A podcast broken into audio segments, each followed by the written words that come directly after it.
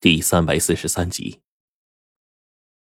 徐老歪遇见的这些事儿，用不可思议来形容，一点儿也不为过。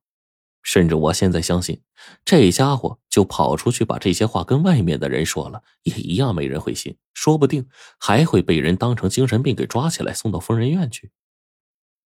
然而我听到他的话，这当中的真真假假，我哪里会不明白呀？徐老歪现在说的这些，我都在努力的让自己的脑海当中形成了一幅画面，好把这些东西啊彻底深深的印在脑子当中，因为这每一个细节对我来说都非常的重要。这时候，徐老歪又继续说：“我之前跟外人说过，这河里住着河神老爷，水里生活了八百多年，这都是骗人的。”里面倒是没有啥和珅老爷，不过呢，怎么样？哎，虽说没有和珅老爷，可这里面的东西可是一个比一个都比和珅老爷要离奇呀。那乌龟人身的东西啊，最后救了我一命。呃，跟我说什么上天有好生之德的啊？呃，反正我一个庄稼人听不懂。呃，后来就这样了。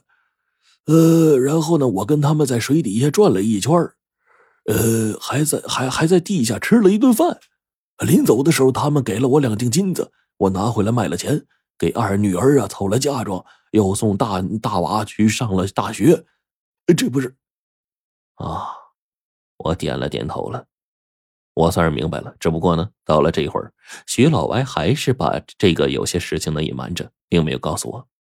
比如说，这水中的宫殿里究竟住着一群什么样的人或者东西呢？这些东西究竟是不是妖怪？还有，他说水中空间极其的大，而且里面很明亮，而且水中的生物还带着他在水中游了好几圈，最后还请他吃饭了。这大概的事件，这会儿呢都被他给说了。可是详细的东西呢，徐老外似乎还是不打算告诉我。此刻无论我怎么追问，似乎他也不准备说了。徐老外就叹了口气说。先生啊，这些东西我真不能说了，这是我答应过人家的。从里面出来之后，关于他们的事儿，我一字一句就不能再说。这个别看咱是个农村人，信守承诺这种事儿，我一定要尊奉的啊。那句老话说了一诺千金啊，咱徐老歪的话不值金的。可是即便这样，我也不能跟你说。此刻呢，徐老歪的脸上的表情已经从开始的为难。转变到这会儿的铁青了，他那个意思应该是说：“兄弟，我真不能再说了，你可别逼我了，好吧？毕竟啊，有些事情需要循序渐进的。”我也不再多问。之后呢，跟徐老歪闲扯了一些别的，混了人家一顿饭之后，我便又回到镇子上。而这次徐老歪的事儿，忽然让我想起了一件事来，那就是在上初中的时候学习过的一篇文章。陶渊明写的，这当中啊，大概讲的是一个人顺流而下，然后碰巧来到了一个隐秘的村子，啊，他到了这儿呢，发现面前是一片世外桃源，而村子当中的人是从先秦时代就躲藏到这儿，躲避战乱战火求生之人。他来到这儿是被热情招待的，外面的人呢？更是不知道朝代更替以及秦朝之后这几百年间的兴亡大事此刻，我忽然回过神来，一想这件事儿，这不就和徐老歪现在的经历有些相似吗？而且我敢肯定，徐老歪进去的那个水潭底下应该是有东西，而这水下呢，是否又有另一个桃花源呢？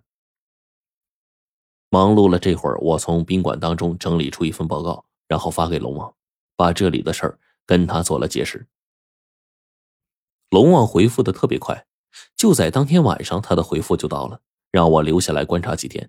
毕竟啊，这之前那么多年，大鱼并没有如此强烈的蜂拥而出。最近这事情啊，还是要多仔细观察的。毕竟，就算是这些大鱼本身无害，可是最近这段时间频繁的出没，还是有问题的。在接到龙王的命令之后，我大概想了想，只好在镇子上又多待几天。在这几天当中，白程程那丫头也嚷嚷着要从长安过来，来找我一起执行这个任务。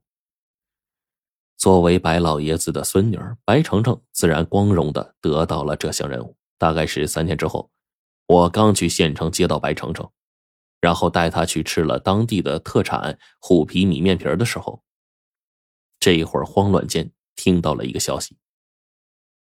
哎，你们听说了吗？黑水潭那里死了一条大鱼呀！当地人都看傻了。这时候，邻桌吃饭的几个人凑到一起，就开始议论起来。我一听他们的口气，好像是当地不远处的农民，早上进城来送货，这会儿呢吃面垫垫肚子，准备回家。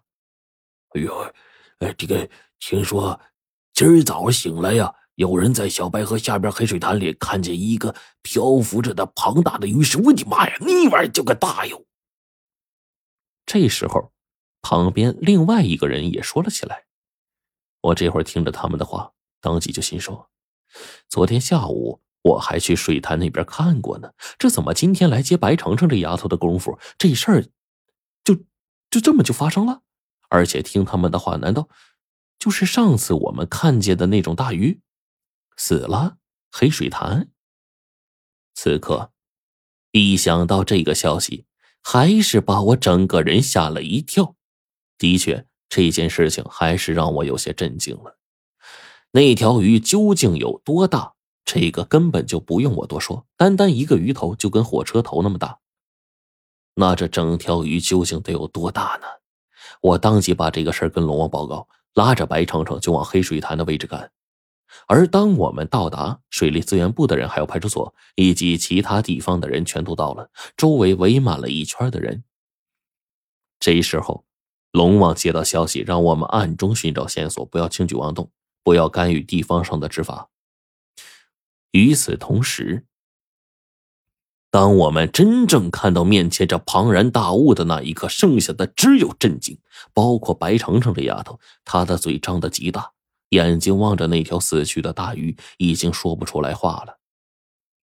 我也是愣愣的盯着这玩意儿看了好久，因为这条大鱼的身躯足足是不小于一二十米啊，整个身体巨大。此刻尸体往水中这么一躺，整个水潭几乎被他这硕大的身躯啊多半都给盖住了。而这条鱼尸不可能搁浅，身上也没有任何伤口。可要说这是自然死亡，这事儿应该也不对。